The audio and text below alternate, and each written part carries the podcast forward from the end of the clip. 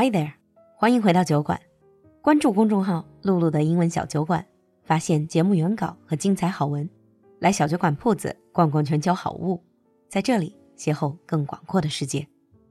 Hi everyone and welcome to your favorite segment, Global Village. 欢迎回来小酒馆大世界。We have a new guest in the studio today. Stephanie is a nutritionist from New Zealand, currently working for Sanitarium in Australia. Sanitarium is a company with 120 years of history in providing healthy food products and quality plant based nutrition to the general public.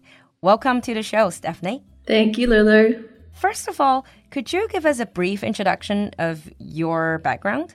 Yeah, of course. So, like you say, I'm a New Zealander, so I'm a Kiwi currently living in Australia. Mm-hmm. So, I grew up in New Zealand on a farm actually in the South Island. Wow in an area called Mid Canterbury. So I've got three amazing siblings, a mum and a dad, and went to university in New Zealand as well. So did my undergraduate there in a place called Dunedin. Mm. I did my postgrad in um, at Massey University in the North Island. And coming to the end of my um, study, I applied for a job at Sanitarium. And I remember.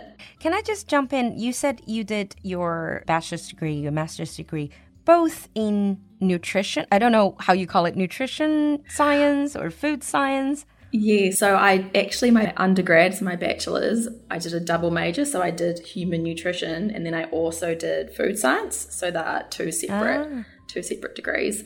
I started out doing food science and then I picked up a nutrition paper and fell in love with nutrition, so ended up doing both.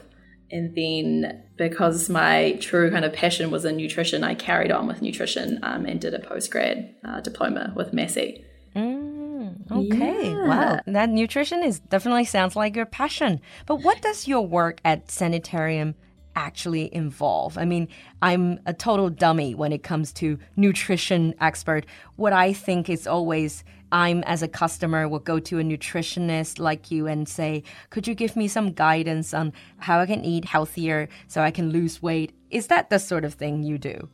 Great question because people definitely think like automatically think that that's what a mm. nutritionist does even in food industry. And we do have a service where we offer um, the public to write into us or email into us or phone us and ask us um, whatever nutrition questions they like. But our main role as a team is to keep up to date with the nutrition science and communicate and translate that across our business. Yeah, we work mainly with two teams. So we have our marketing team, so we work quite closely with them. And then we also have innovation team that is made up of a whole range of food scientists. And so we work closely with those food scientists as well. Yeah. Does that mean that the food scientists, they are the lab people? And and you guys are more the researchers, you do more research. Yes, exactly. So a lot of people ask me that question as well. They think I say nutritionist and they kind of see someone in a white lab coat Yeah, exactly. in the lab, but no, that's not what we do. We definitely do that sometimes, and we'll go and um, we might go and taste a product that our food scientist has been working on. But yeah, we don't do that. That's our, our food science team. So I could have done that because I did food science background, but went the nutrition way in the end. Mm. And I would imagine, since I mean, Sanitarium makes a lot of these healthy food products, these recipes, so that's jointly developed by food scientists and, and you guys, right? Nutritionists. Yeah, absolutely. Like health and well-being is foundational to our business. It's at the core of what we do. So we actually have, I think it's about 10 dietitians and nutritionists um, working for the company. And you're exactly right. Mm. We help our food science, so the guys that create and develop these products, we help them from a nutrition point of view um, creating and developing food products, which is it's a lot of fun and very varied. Mm. And talking about the food products that you guys make, one of the things we actually also carry in our store was, and it's very very popular. It's called NutriBrex. It's a healthy cereal. That is one of your main products, right? Yes, it is. I'm very lucky to be able to work on cereals.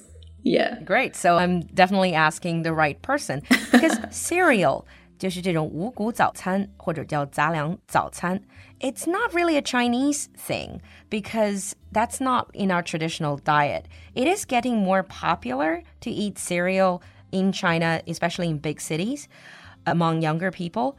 But it seems like in the West, it's already a standard part of people's breakfast. It's like for the majority of people. But why is it so popular as a breakfast choice? Yeah, great question. Our dietary guidelines here in Australia and New Zealand includes a core food group around grains. Um, and mm. grains and whole grains make up are the foundations of the breakfast cereal category. So whole grains are made into these breakfast cereals or some breakfast cereals. And whole grains have a lot of health attributes, health benefits. They provide us with fiber, um, essential vitamins and minerals. So they're a really important food group or, or food um, as part of the New Zealand and Australian diet. So that is probably why we eat a lot of cereal in both countries. Yeah, but it's very interesting because obviously, according to your expert opinion, cereal is a healthy breakfast choice with whole grains and all that. But a lot of the cereals we see in the market, like for example, I see in China or in other countries, are just so sweet. And then when I'm eating them, I feel like there's so much sugar in this. This just can't be the healthy choice for breakfast. Yeah, so definitely take a look at the product packaging and start to familiarize yourself with the ingredients list and the nutrition information panel because this tells you a lot about what's in the product. Mm-hmm. And you want to be choosing a product that does have lower sugar and more whole grains and more fiber. Yeah, you just got to be smart about your choices and just yeah, educate yourself a little bit on those higher whole grain, lower sugar products. Mm because you're right, there are some out there that do have quite a substantial amount of sugar in them. Yeah, then that defeats the whole purpose. You eating cereal, try to be healthy, and you have all these added sugar, sort of cancels out the effect. Yeah, exactly. So NutriBrex, for example, I think it's about a fifth of a teaspoon of sugar in a serving. Um, and you know, we add a little bit of sugar and salt to the product literally so we can make the form like make the cereal into the biscuit shape that it is so that's around around functionality and of course provides a little bit of taste NutriBrex contains 97% whole grains. So it's a really oh, wow. high whole grain product. It's a great option in that regards. It's really a breakfast cereal that is championing championing that core food group of the category and that's whole grains. Yeah. Another question that I have is that in China, we don't have the habit of eating something cold for breakfast. I think that's why a lot of people don't like the idea of cereal because they think of cereal as something that you can only use icy cold milk from the fridge or yogurt. And they're like, oh, this is just not suiting my stomach. Mm. I think Aussies and Kiwis do love cold milk with their cereals. But there are also like they we eat our cereal in a range of different ways. So some people mm. do have hot water. That sounds a bit weird. Hot water on their NutriBrex, mm. warm milk, so you can warm the milk up and have it with your NutriBrex. So we see that as a bit more popular during the colder months. So during winter, we definitely mm. have people wanting warmer recipes that yeah use our cereals. Yeah, that sounds like a great idea. I mean, if people can eat, I mean, if it can be eaten with warm milk in a more like a warm recipe, I think it will be more popular. I think that's the thing. That's what we're used to, definitely. Yeah, and here people top it with different foods as well. So we have the whole grain base, which is the, mm. the cereal, um, your warm milk, and then you can have sliced banana or any fruit, any nuts and seeds that um, people may like. So it's really versatile, and there's lots of different ways that you can eat it. Mm, great. Maybe you can also provide some of the recipes. I'm sure your brand already does on your websites. Yeah, we've got lots of different creative ways of eating um, mm. your breakfast cereal. Yeah. Okay. Sounds great. Now, talking about healthy eating, since you were mentioning how Aussies and Kiwis are eating their breakfast, you have experience of living in both Australia and New Zealand. How would you characterize the average diet of people living there? Because when I think of Australians, at least Australians, because been in Sydney before, and then in Sydney you just picture all these ultra fit people running next to the harbor and you think oh this is a country that really likes healthy living and also surfer culture. So it's all this really fit people. Would you say this is the majority or a minority? Good question. Uh, so it's quite crazy that overweight and obesity prevalence across New Zealand and Australia is actually very high. Wow. But it's in like pockets, it's in different areas of the countries. So, for example, in Australia, major cities, it's less prevalent than in regional areas. And it also mm. varies across ethnic groups in New Zealand and Australia as well. But overall, overweight and obesity, it's two thirds of the population. So it's. Well, that's really surprising. Yeah. yeah. And the diets are quite similar from what I've seen in Australia and New Zealand, like our way of eating and the foods we eat. We have similar restaurants, similar foods mm. in the supermarkets. And I suppose it's shown in the fact that we have similar obesity and overweight prevalence. And then if you look into the national kind of health surveys that we do across Australia and New Zealand, that tells us information as to okay it makes sense that we're, we're not that healthy as countries. So for example here in australia we about half of us eat the recommended serves of fruit per day. Less than 4% oh. Ah. of the population eat the amount of vegetables and legumes and beans that we should be having. Wow.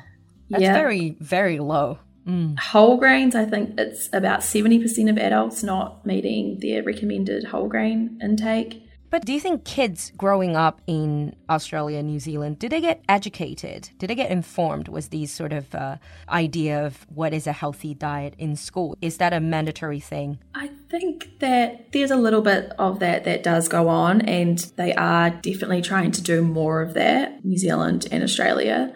I remember when I was a kid, we definitely had that as part of our curriculum. Mm. And because it is such an issue, um, there, there is a lot of attention being put on the health and well-being and nutrition um, of, of both countries and for our children because yeah. children aren't meeting our core food groups and what they should be eating either. Mm. I mean, awareness is the first thing, isn't it? Being aware of what is a healthy diet. In today's program, we talked to nutritionist Stephanie about her background her opinion on healthy diet, especially healthy breakfast choices. In the next episode, we're going to continue our talk and see what other health tips we can get. Meanwhile, leave us a comment in the comment section and share your ideas on healthy diet and fitness. We'll see you next time. 听了营养专家 Stephanie 的建议，你是不是跃跃欲试，准备用健康膳食甩掉过年囤积的脂肪了呢？酒馆全新上架澳洲百年品牌 NutriBrex 麦片，蜂蜜和蓝莓口味。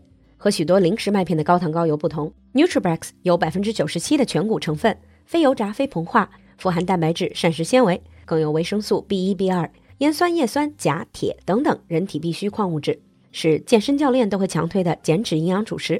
搭配牛奶、酸奶、水果，简单快手的营养减脂餐，轻松完成。公众号“露露的英文小酒馆”下方菜单进入酒馆铺子，和 NutriBrex 一起活力满满，健康动人。